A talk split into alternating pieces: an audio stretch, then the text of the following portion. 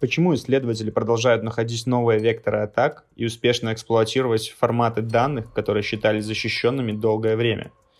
Давайте поговорим о небезопасной десериализации. Михаил Щербаков, PhD в теоретической информатике, расскажет, что это такое, приведет реальные примеры уязвимости, представит недостатки, лежащие в корне проблемы небезопасной десериализации. Он также затронет вопросы построения модели угроз и разберет, какие инструменты и подходы существуют для поиска и эксплуатации новых уязвимостей. Это подкаст «Хакми, если сможешь». Здесь мы говорим о практической безопасности, современных киберугрозах и защите от них. Поехали! Меня зовут Михаил Щербаков, и я сегодня хотел поговорить про безопасную десериализацию. Пару слов о себе. А, меня зовут Михаил, я сейчас являюсь PhD-студентом в Королевском институте технологий в Стокгольме. До этого 10 лет работал в индустрии. А, например, мы с Владимиром Кочетковым, предыдущим докладчиком, делали первую версию .NET Application Inspector в Positive Technologies, и оттуда во многом, может быть, какие-то идеи выросли, про которые он рассказывал. По крайней мере, мне что-то там было знакомо. А сейчас я занимаюсь эм, статическим анализом для поиска а, уязвимостей и эксплуатации уязвимостей, в том числе и в небезопасных десериализаторах. И сегодняшний доклад – это не какой-то конкретный research, это скорее такой overview всего, а, что происходит у нас с безопасной десериализацией и некая моя интуиция, куда эта область дальше может зайти. Про это мы сегодня поговорим. Я поделюсь своими мыслями на этот счет. А, про что конкретно мы будем говорить? Ситуация с небезопасными десериализаторами такая, что первые уязвимости были найдены в 11 лет назад, где-то в, а, в 2006, по-моему, первая уязвимость, которую я встречал э, в Java, небезопасная десериализация была описана. А, и, например, только в 2017 году спустя как раз 11 лет от того момента, были описаны небезопасные э, десериализаторы JSON формата. До этого никто не считал этот формат небезопасным. А, и мы сегодня попытаемся разобраться, почему оно так получилось. А, начнем мы с некого определения, попытаемся вообще формализовать, что такое небезопасная десериализация. Потом я приведу э, пример реальной уязвимости, которую я репортил в Microsoft. Потом э, мы поговорим кратенько о модели угроз. И потом будет блок про статический анализ, как мы можем использовать техники статического анализа для поиска тех или иных э, уязвимостей в небезопасных десериализаторах. Итак, поехали. Начнем мы с определений. А кто знает, что такое сериализация? Поднимите руки, пожалуйста. Все, отлично. А, тогда очень-очень кратко. Если у нас есть э, некий граф объектов, мы можем его преобразовать в байтовое а, либо в строковое представление, чтобы передать э, по сети, сохранить в базу данных. Этот процесс называется сериализация. Обратный процесс – это преобразование этого байтового представления в а, наш граф объектов. А, здесь главный момент, который я хотел бы показать, что сериализация и десериализация – это не какая-то фича языка. Это в первую очередь такой паттерн дизайна. И если у вас в языке есть возможность создавать объекты во время выполнения, она, конечно же, есть, вы можете просто реализовать некую десериализацию на основе этого механизма. То есть, э, говоря про десериализацию, еще раз, мы говорим про какой-то паттерн обработки информации. И чуть позже вы поймете, к чему я веду. А, если мы нагуглим этот термин insecure deserialization, мы увидим в AWASP топ-10 за вот последний актуальный за 2017 год вот такую вот страничку, где много текста и практически мало чего понятно, что это такое на самом деле. А, я здесь подчеркнул что-то, что даст нам хоть какую-то интуицию. А, это такая уязвимость в процессе десериализации, когда атакующий может контролировать данные, то есть у нас они недоверенные. И в процессе десериализации в этой ситуации у нас а, некие объекты, структуры данных инстанцируются, а, и здесь замечено, что эти объекты должны существовать на системе. Это тоже важный момент. То есть а, небезопасная десериализация – это а, один из примеров код reuse атаки. А если мы продолжим гуглить этот термин, мы увидим, что в Common Weakness Enumeration также описан этот э, класс недостатков. А, опять же, общий description настолько общий, что мало пользы несет, а, что это просто, что это просто некий э, процесс э, десериализации недоверенных данных без недостаточной валидации, ну, как бы окей. Вот. А дальше вот во втором абзаце там такой очень текст, э, ну, который, в принципе, понять можно, но там вводится, например, gadget chains э, без объяснения этого, потом написано, что у нас есть какая-то серия инстансов, потом методов вызова и страшное понятие self-execution, то есть они самовызываются, эти методы. Вот. И все это для того, чтобы выполнить какие-то не авторизованные действия на системе. Сейчас давайте это все вместе попытаемся собрать в некое более точное, четкое определение, и потом я на примере покажу, где вообще вот какие шаги э, в небезопасной сериализации, где они на примере э, реальной уязвимости у нас имеются. Итак, дадим такое определение. Небезопасная десериализация – это процесс обработки недоверенных данных, а, чтобы инстанцировать существующие дата-структуры, то есть объекты, и выполнить э, некую последовательность методов, это называется gadget chain, которая приведет, то есть последний метод этой последовательности, у нас будет некое неавторизованное действие, например, выполнение произвольного кода на системе. И все это происходит в процессе десериализации данных. Вот такое вот определение мы возьмем как бы за основу и сейчас на примере посмотрим, а, что, а, что на самом деле а, это за уязвимость. Так, рассмотрим мы уязвимость в Azure DevOps сервере, которую я репортил в Microsoft в 2019 году. Она достаточно типичная, на мой взгляд, и очень хорошо демонстрирует, что такое небезопасная десериализация. Она найдена в э, Azure э, DevOps это .NET приложение, поэтому сейчас будут э, вставки .NET кода, но они достаточно легко понятны, я думаю, практически как псевдокод. Так, чтобы найти, эм, когда Microsoft открыли Bounty программу для Azure DevOps, я взял про, а, проект YSOSerial.net, э, он здесь упомянут и ссылочка ниже. Кстати, на многих слайдах есть ссылки вниз, ниже с дополнительной информацией, если потом будете смотреть, проходите, потому что я очень сильно ужимал презентацию, у меня очень много не вошло, что я хотел добавить. А YSOSerial.net – это такой проект, который содержит много пейлоудов для э, уязвимых небезопасных десериализаторов, и на основе него можно построить такую базу знаний, какие мы хотим искать э, десериализаторы в, проектах и э, пробовать их эксплуатировать. Опять же, пейлоуда оттуда тоже можно брать и пробовать использовать их для эксплуатации. Так вот, например, там же описан э, binary форматор, достаточно известный небезопасный десериализатор. Э, я написал такой статический анализатор небольшой, который содержит базу знаний, которую я взял из VSOSerial.net. Э, и вот одно из правил, например, такой базы знаний. То есть что здесь происходит? У нас binary форматор, который мы создаем, и мы говорим, создай темплейт для поиска deserialize метода у этого binary форматора. И вот первый параметр у нас должен быть payload, а в частности type uh, confuse delegate попробуй туда подставить. И вот если ты такую сигнатуру найдешь, uh, с первым параметром, uh, который содержит контролируемые атакуемые данные. Вот, и вот такая вот сигнатура в коде. Построй нам граф вызовов, и мы попробуем это поэксплуатировать. А сначала давайте разберемся с type confuse delegate. Что это вообще за payload, как он выглядит, как он генерится, и э, соберем вот это вот в кучу, а, что за объект мы инстанцируем и какие у нас методы а, вызываются в процессе десериализации. А, чтобы создать payload, на основе type confused delegate, мы должны сериализовать какие-то данные, уже существующие в системе. То есть это часть .NET фреймворка. Здесь простой код заготовка. Мы сейчас снизу вверх пойдем и объясню, что здесь происходит. Сначала мы создаем рутовый объект, это sorted set, то есть это обычный сет, который содержит две строки. И в первом параметре конструктора мы передаем компаратор. Компаратор, в свою очередь, это такая отбертка над мультиделегатом. Этот компаратор должен просто сравнивать строки, которые мы передаем в сорт set, ну, чтобы упорядочивать этот сет. А, э, компаратор обертка над мультиделегатом, а мультиделегат, по сути, Э, делегаты в .NET это, ну, если очень грубо говорить, аналог э, указательной функции в C, то есть там со своими особенностями, но для нас достаточно такого пока понимания. Вот.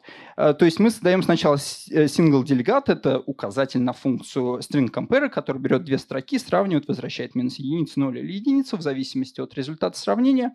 Вот. А мультиделегат это такой делегат, который содержит два указателя настройки. Он сначала позовет одну, потом другую. Мы просто два склеили одинаковых, вот, Этот код полностью валидный, будет работать, здесь вообще нет никаких проблем. А, небольшое, ну, самое интересное начинается дальше. А что, если мы попробуем взять из нашего мультиделегата, вытащить э, список вот этих вот указателей на функции, то есть конкретных э, функций, которые мы туда положили, наш string compare, и вторую функцию мы попробуем заменить на процесс start. Э, процесс старт имеет практически такую же сигнатуру. Она принимает две стринги. Первая стринга – это процесс, который мы хотим запустить. Вторая стринга – это аргумент к этому процессу. А сигнатура отличается только возвращаемым значением. Процесс старт, э, по-моему, возвращает сейчас не помню, что возвращает, вот, но другое, другое значение, и э, просто так мы его бы не могли передать за место компаратора. Но у CLR, у виртуальной машины .NET есть послабление. Если у вас э, второй и следующие э, аргументы, параметры invocation листа, элементы invocation листа мультикаст делегата имеет другой возвращаемое значение, она не отслеживает это во время исполнения и допускает этот вызов. Таким образом, мы вторую второй компаратор, просто меняем на процесс старт, запихиваем назад в наш, э, в наш э, мультикаст делегат, и э, дальше просто берем и наш sorted set, этот трутовый объект, сериализуем. Вот. В итоге получается какая-то вот, вот такая вот каша. То есть мы видим, что это бинарный формат, ну даже вот по этому слайду видно, что он содержит очень много метаданных, то есть информации о типах, которые будут э, десериализованы. И когда мы передадим это на вход методу deserialize, он у нас будет создавать эти объекты. И что получится? Что он создаст э, sorted set, создаст наш компаратор, где второй элемент э, process start. После этого он попробует положить туда две стринги, строки, они сначала передадутся в первый элемент э, делегата, просто честно сравняться, все нормально, а во второй раз э, они передадутся во второй э, наш делегат, который на самом деле указывает на процесс старт, и мы получим удаленное, мы получим remote code execution, выполнение кода вот как раз тех параметров, которые мы задали. Вот, это и есть э, суть атаки. То есть еще раз из нашего определения э, мы сначала инстанцируем объекты на основе вот таких вот payloadов, а потом э, в ходе десериализации у нас начинают вызываться какие-то методы. Как в нашем случае sorted set вызывает компаратор, чтобы упорядочить внутри данные, которые мы хотим десериализовать. То есть это логика sorted set. Вот.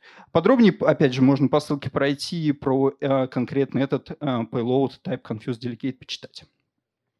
Так, а, вернемся к поиску уязвимости конкретно в Azure DevOps. А, статический анализатор, который я э, использовал для поиска а, таких сигнатур Deserialize, показал вот такой вот graph построил. Если мы вот по правой, да, по правой части пойдем, мы увидим, что метод Deserialize вызывается для кода он пытается десериализовать э, вики-странички, которые Azure DevOps достает из эм, репозитория. Azure DevOps — это типа GitHub такой, такого проекта, такого плана, который э, в себя включает CI, э, CD, включает в себя э, Э, включает в себя контроль версии, который может работать поверх гита, например. Вот, в том числе включает в себя некую вику, э, вики-странички. Эти вики-странички представляют себе markdown документами. Вот, и конкретно вот этот код делает что? Есть кравлер, который ходит в репозиторий, э, смотрит, обновляются ли вики-странички, потом пытается их индексировать. Вот здесь вот в центре э, можно увидеть там некий индексер, такой внутренний сервис, и он хранит э, индексированные странички вот в этом binary формате. Вот. То есть выглядит как такая, в принципе, похожая э, на эксплуатабельную вещь, когда вот мы можем просто положить в гид э, некий payload, как вот я показывал раньше, кравлер его возьмет и передаст вот по этой вот цепочке, в итоге вот в красненький квадратик, который представляет за нас метод serialize, deserialize. Вот. Проблема э, в том, что достаточно типично для этих атак, оно часто не работает из коробки так, э, потому что у нас есть некая какая-то валидация. Ну, то есть понятно, что этот код не ожидает увидеть вики-страничку в виде бинарных э, сериализованных данных. Вот. Конечно, он пытается сначала парсить. Код парсинга вот упрощенный выглядит примерно так. То есть у него есть некий парсер для Markdown, он вызывает метод parse. А, blob content — это а, бинарное представление как раз а, странички вики, того Markdown документа. Он пытается его распарсить. Если он распарсить, распарсил его, он возвращает parsed data, который уже содержит внутри такие некую структуру для индекса вместе с реализованными данными. Ну и он возвращает ее, и там она дальше уже где-то будет 10 здесь реализовано. Вот. Но есть интересный... А, если документ не валидный, содержит какие-то ошибки, он просто, ну, там их либо удаляет, либо просто возвращает пустую строку, э, как бы не смог отпарсить. Вот. Но есть интересный такой catch, вот, что если этот парсер бросает ошибку, то разработчики решили просто этот блоб контент как есть положить в, в парсер data, и потом он будет десериализован. Вот. Такая ситуация, ну, как бы, видимо, не должна была происходить. Вот. Еще они использовали сам парсер не самой последней версии, как бы а, найти там, где он бросит exception, заняло буквально 10 минут, а, и можно было в конец этого пейлоуда добавить такой триггер, который, ну, невалидную строчку, которая бросала exception, и получить вот этот проброс пейлоуда вглубь туда до, э, десери... до десериализатора. А, но опять оно не заработало. Вторая проблема а, здесь в том, что сам Кравлер, он а, работает с небинарными данными, он предполагает, что у вас текстовый документ, и он пытается угадать, что за Unicode кодировка по первым там байтам. Вот. Но удалось найти, изменить так хедер, вот эти вот первые байты, чтобы бинарный формат, он выглядел как юникодная строка. Вот. Весь этот пример я показываю, да, подробнее можно почитать на сайте ZRD инициатив про эту уязвимость, там уже ну, с демкой подробненько рассмотрено. Вот. Весь этот пример я показываю, что на практике очень часто вам требуется изменять изменять payload, и э, для этого изменения нужно хорошо понимать, э, что происходит внутри десериализатора, что вы конкретно можете изменить, что не можете, понимать эту структуру. То есть в, в э, том числе и для этого этот доклад я сегодня решил рассказать, чтобы дать как бы больше понимания, как оно внутри работает.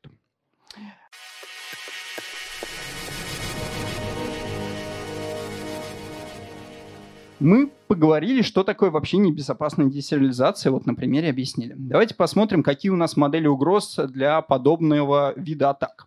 Вот здесь тоже нужно говорить, что они не конкретно специфичны для небезопасной десериализации, для любого удаленного выполнения кода, там а, они будут ровно такие же, вот, но это тоже хорошо понимать, когда вы пытаетесь искать такие э, уязвимости, либо стараетесь не допускать в своей системе. А самая простая вообще модель угроз, которая может быть, просто чтобы понимать, что у нас тут происходит, легенду. У нас есть юзер, а, есть некая web application, если у него есть entry point, который уязвим к атакам небезопасной десериализации, тогда, соответственно, атакующий может туда передать нужный payload и получить доступ ко всему внутри вот этого а, синего квадрата. То есть э, он запустит удаленный код, и к чему имеет доступ аккаунт операционной системы, под которым работает веб-приложение, там база данных, другие внутренние сервера, локальный файл на этой машине, все станет ему доступно. Э, более интересна вот такая вот схема, которая соответствует как раз примеру, который я показывал. А, у нас, например, есть OIV, это здесь как раз уязвимость небезопасной десериализации. А, чуть позже понятно будет, почему он немножко странно называется. Вот. Если, например, она берет данные из какого-то внутреннего сервиса, как индексера, например, как в нашем примере, а, можем ли мы это атаковать? Можем ли мы эти данные считать недоверенными? Здесь как бы такой вопрос. На самом деле а, можем, если мы найдем какие-то еще недостатки в системе, как я показывал, мы обходили валидацию несколько раз, и мы смогли пробросить этот вектор. И таким образом мы сначала вот этот вот svi квадратик, то есть э, в каком-то другом сервисе можем найти недостатки, которые позволяют прокинуть туда данные и проэкспортировать, опять же, нашу уязвимость. Либо другой вариант. Мы можем использовать небезопасную десериализацию для повышения привилегий в системе. Если атакующий уже на компьютере, э, на конкретной машине, э, где работает наше уязвимое приложение – и, например, под каким-то а, аккаунтом с ограниченными правами. И у нас есть аккаунт операционной, э, аккаунт операционной системы, под которым работает веб-приложение, мы хотим а, повыситься до него. В этой ситуации мы а, можем попробовать найти какие-то файлы, которые э, могут быть э, пошарены, либо какой-то pipe, который может быть пошарен между двумя этими аккаунтами. И если данные из этого файла или по этому пайпу попадают в небезопасную entry point небезопасной десериализации, мы можем попробовать через них пропихнуть туда payload и тем самым повысить все привилегии. Э, Еще один интересный пример. А что если у нас уязвимость в фиче, которые доступны только для админа? Например, у нас э, в системе разный э, уровень доступа. Вот. Что мы можем сделать в этой ситуации? Мы можем попробовать построить некую цепочку уязвимостей, например, найти какую-нибудь client-side уязвимость, XSS, CSRF. Также можем попробовать найти какой-то код, отсылающий запросы с нужными нам правами, сервис сайт э, Request Forgery э, и э, попробовать добиться доступа к entry point, в, в, который уязвим и который требует админских прав.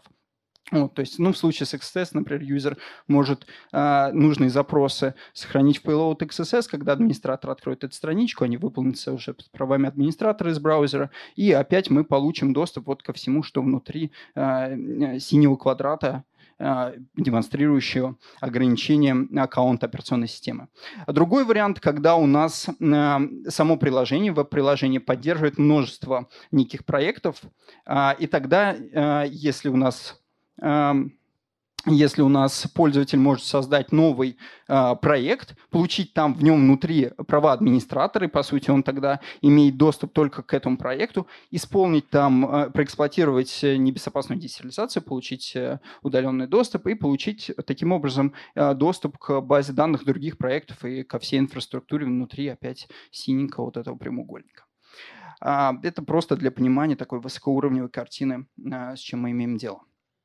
Так, а теперь мы перейдем к техникам статического анализа и э, к более такому детальному рассмотрению, что лежит в основе проблем небезопасной десериализации.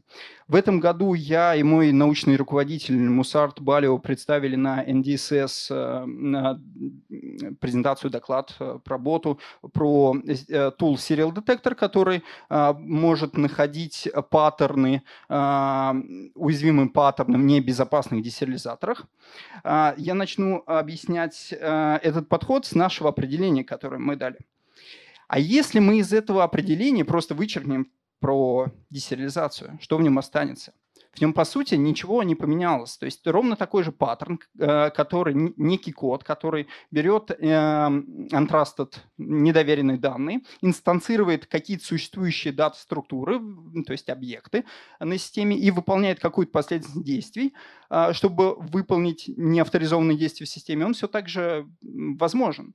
А, ну, тогда это нужно назвать только по-другому, потому что к десериализации это уже мало имеет отношения. Дадим ему название Object Injection, по-моему, оно более четко выражает суть. А, самый простой пример, что это может быть. А, например, у нас есть такой контроллер, в нем реализован метод, реализующий дизайн-паттерн команды если мы передадим POST-запрос, например, в этот контроллер, который что у нас здесь происходит? В первой строчке мы берем параметр name, который является именем типа. А во второй строчке, вот где activator create instance, мы инстанцируем а, этот а, параметр, то есть мы получаем экземпляр iCommand, и потом вызываем метод execute. То есть вот в этой ситуации такой запрос вызовет у нас бэкап базы данных с параметром там, db1. То есть все нормально выглядит. У нас такой контроллер, который реализует классический command pattern. Но стоит у нас в системе появиться где-то другому, другой реализации iCommand, который представляет, например, выполнение кода, то есть содержит там prot который выполняет по аргументам команды, то самый простой вот такой запрос, а, когда мы создаем уже OS command и выполняем нужную нам команду, даст нам а, remote code execution на системе. То есть, еще раз, никакой тут десериализации у нас не происходит. У нас просто выполнение команды, причем эта реализация OS Command может находиться в любой части системы. Главное, чтобы она была доступна для э, выполнения для кода. Э, этот код был на сервере. Э, давайте разметим, что мы тут, какие компоненты имеем нам необходимо. Ну, понятно, нам нужен entry point какой-то, чтобы начать э, нашу атаку. Нам нужен э, вещь, которую мы называем sensitive sync, то есть это метод, который создаст нам инстанс э, любого типа по вот данным от пользователя, и нам нужен атак триггер, то есть метод, который мы первый позовем, чтобы начать выполнять цепочку действия. А, теперь, ну и нам нужен гаджет, то есть э, последовательность методов, которая должна привести нас к неавторизированному действию, ну, например, выполнению любого кода на системе. А, если мы сейчас посмотрим на уже какой-то конкретный десериалайзер, это YAML.NET библиотека, упрощенный код, и посмотрим, что он на самом деле делает – и увидим, что делает он очень похожие вещи. А, у нас, а, вот пример YAML документа, который мы передаем в а, первый параметр. Обратите внимание на вот такую нотацию. Она обозначает тип, то есть мы можем задать тип для поля. И вот также вызываем create instance, чтобы его инстанцировать. Мы можем указать объект и вызвать setter для property этого объекта, чтобы сконструировать его. А, и таким образом мы получаем все ровно тот же паттерн, только уже в десериализаторах. У нас есть entry point, у нас есть sensitive sync, и у нас есть атак триггер, в данной ситуации вызов setter. Вот, все это выглядит ровно так же. Это Object Injection Vulnerability Pattern. А, но это еще не ключевая причина а, этой уязвимости. Если мы копнем чуть глубже, мы увидим, что а, внутри, если мы будем э, анализировать уже сам .NET фреймворк, фреймворк тоже, ну, понятно, что мы также имеем там а, entry point, но sensitive sync реальный — это не метод create instance, это external метод. И здесь важная вещь. Мы можем его описать, совершенно не зная его семантику. То есть если какой-то метод и, э, внешний, мы не можем его проанализировать, он возвращает объект, мы можем предположить, наверное, он создаст этот объект. И если мы можем передать ему какие-то данные в аргументы, мы можем предположить, наверное, он создаст объект на основе этих данных. Этого как бы достаточно, чтобы построить такой фреймворк-агностик, э, статический анализатор, который будет искать эти паттерны, совсем не зная э, конкретной семантики там фреймворка, языка, э, я имею в виду именно вот рантайма. А, и следующий момент – атак-триггер. Атак-триггер у нас тоже а, это метод, который мы можем описать как а, либо external метод, как invoke метод в этой ситуации, либо как виртуальный метод из первого нашего примера, который я показывал. И это позволит нам сделать э, такой анализатор, э, который такие паттерны ищет. Так, на этом слайде я подробно останавливаться не буду. Я просто хотел сказать, что мы анализируем э,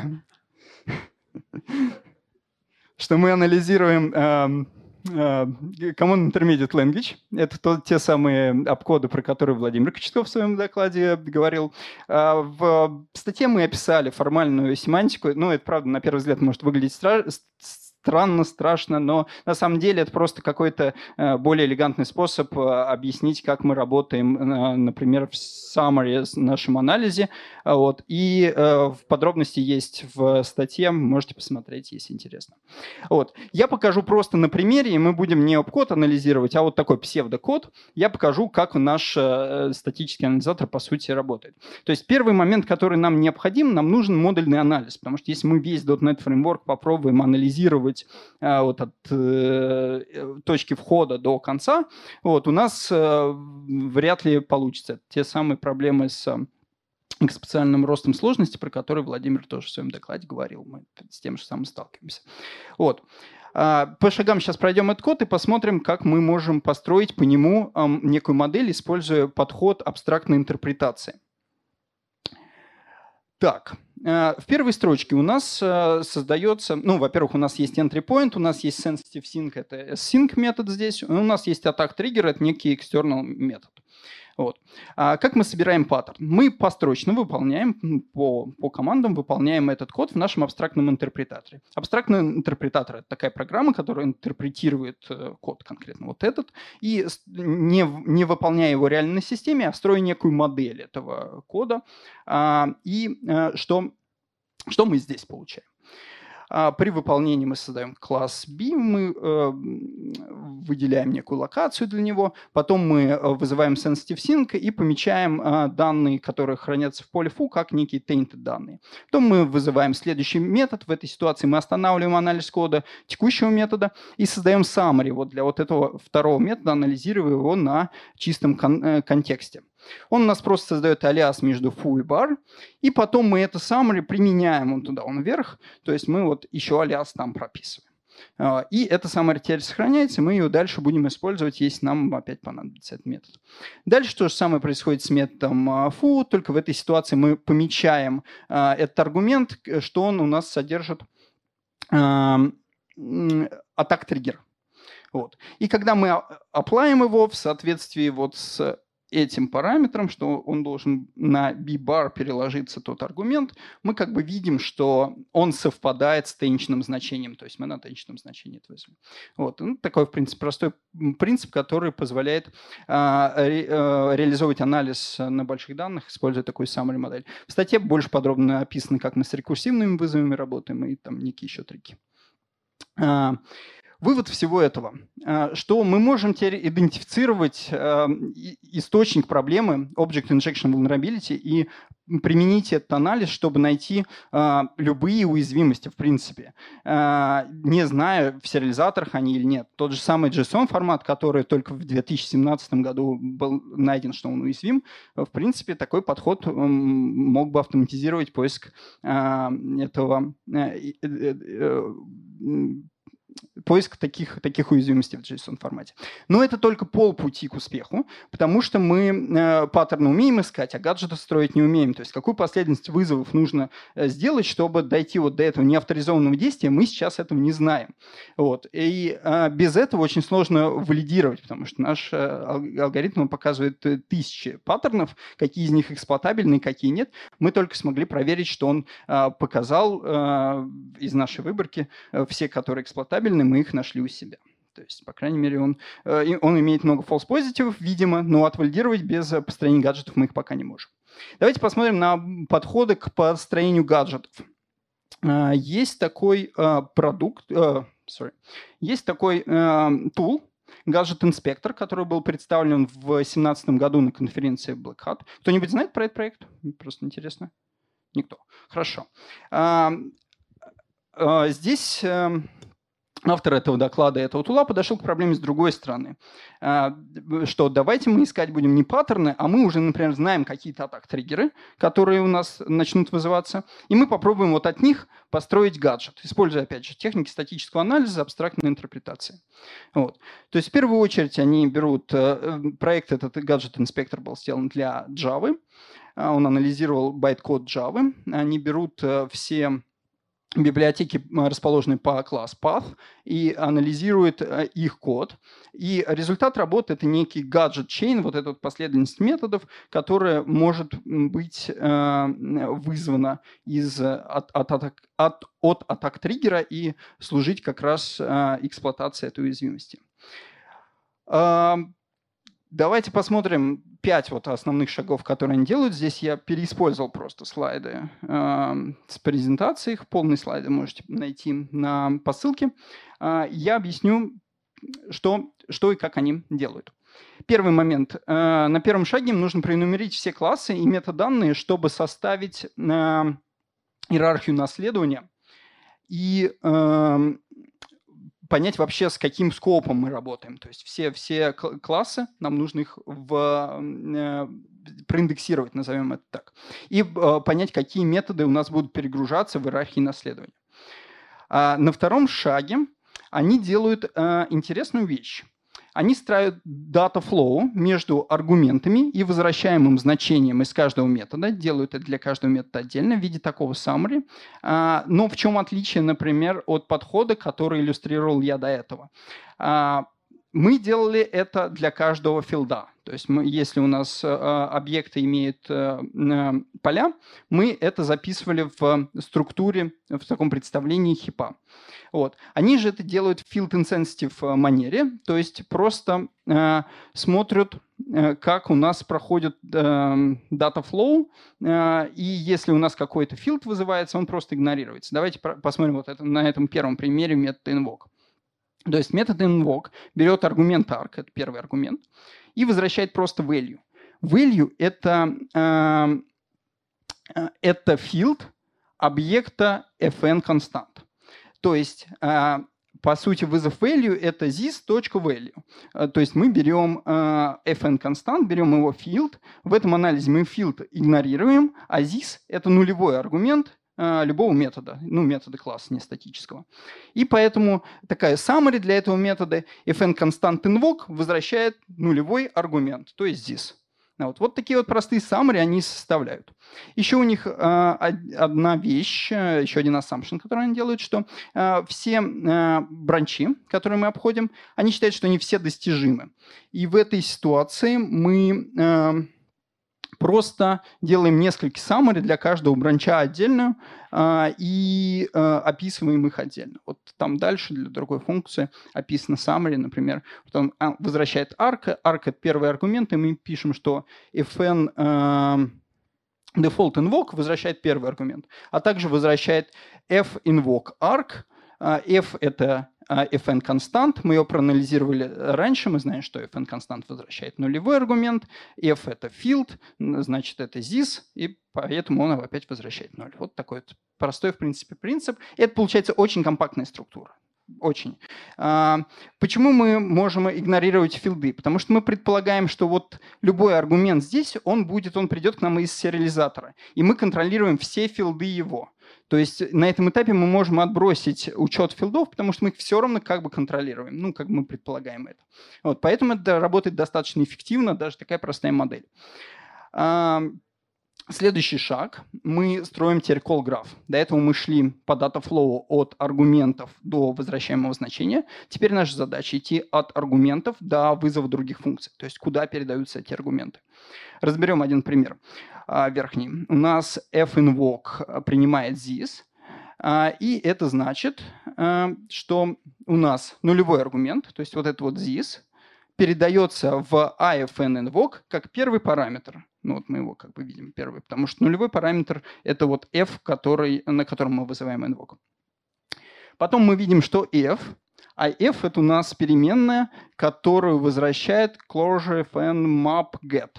По summary вот этого метода мы понимаем, что он возвращает нулевой аргумент, то есть this, а сам closure fn map это э, field вот этого вот класса, то есть это опять же this, э, и то есть мы принимаем, что f – это this в нашей упрощенной системе модели. И пишем такую вот формулу. То есть э, this, нулевой аргумент, передается в э, fn invoke и как нулевой аргумент. Вот на основе таких вот тоже простых вещей они строят control, э, call graph. Э, и следующее, что нам не хватает, это понять, откуда нам начать анализ. Называется это source э, здесь.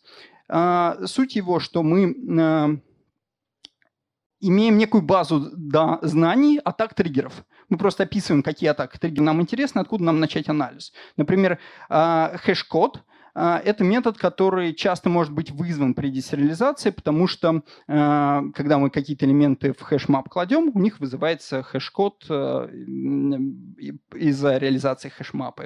Это частый такой элемент в gadget chain ах, использовать HashMap. А, поэтому мы просто добавляем hashCode для любых методов как интересующий наш стартовый метод для анализа.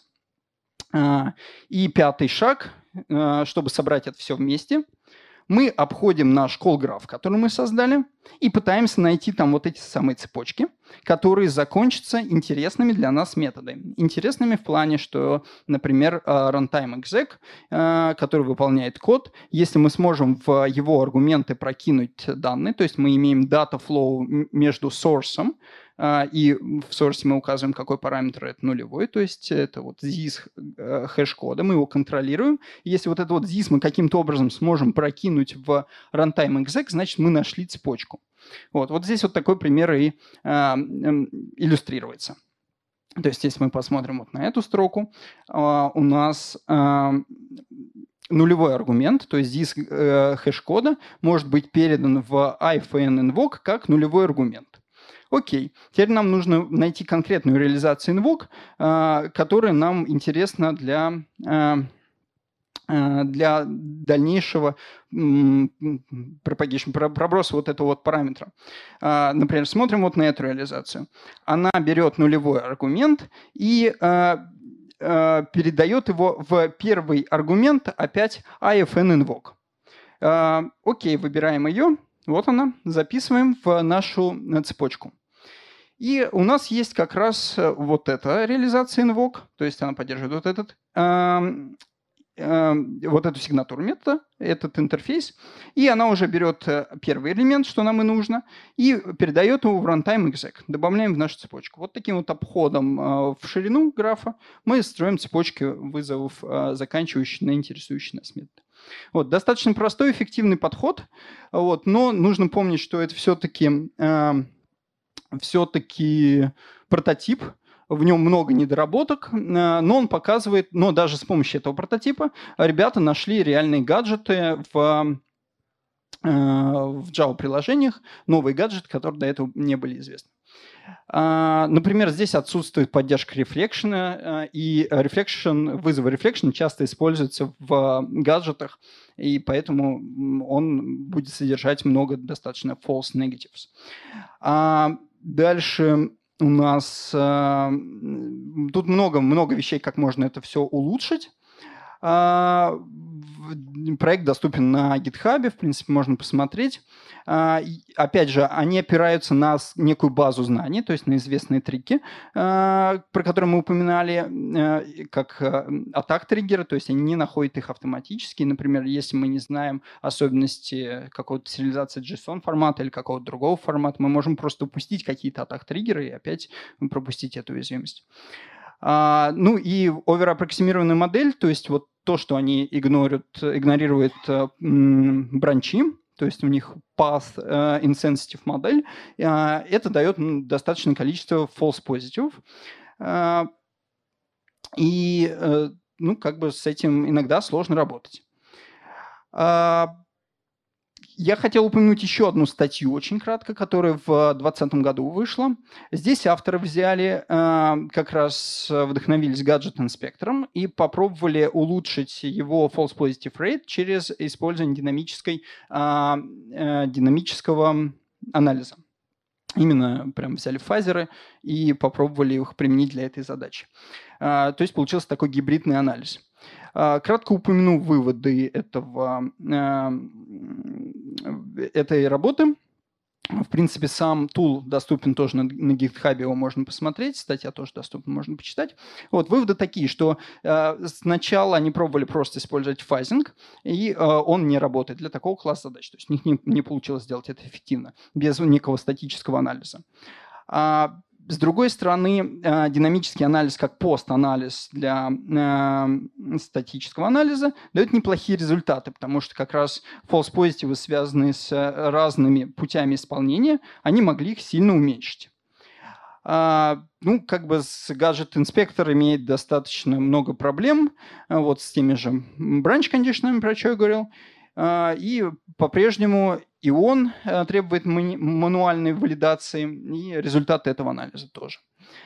А, окей, мы сейчас прошлись по каким-то основным таким вехам, из чего состоит статический анализ а, поиска уязвимости в небезопасных десериализаторах. И давайте поговорим про выводы.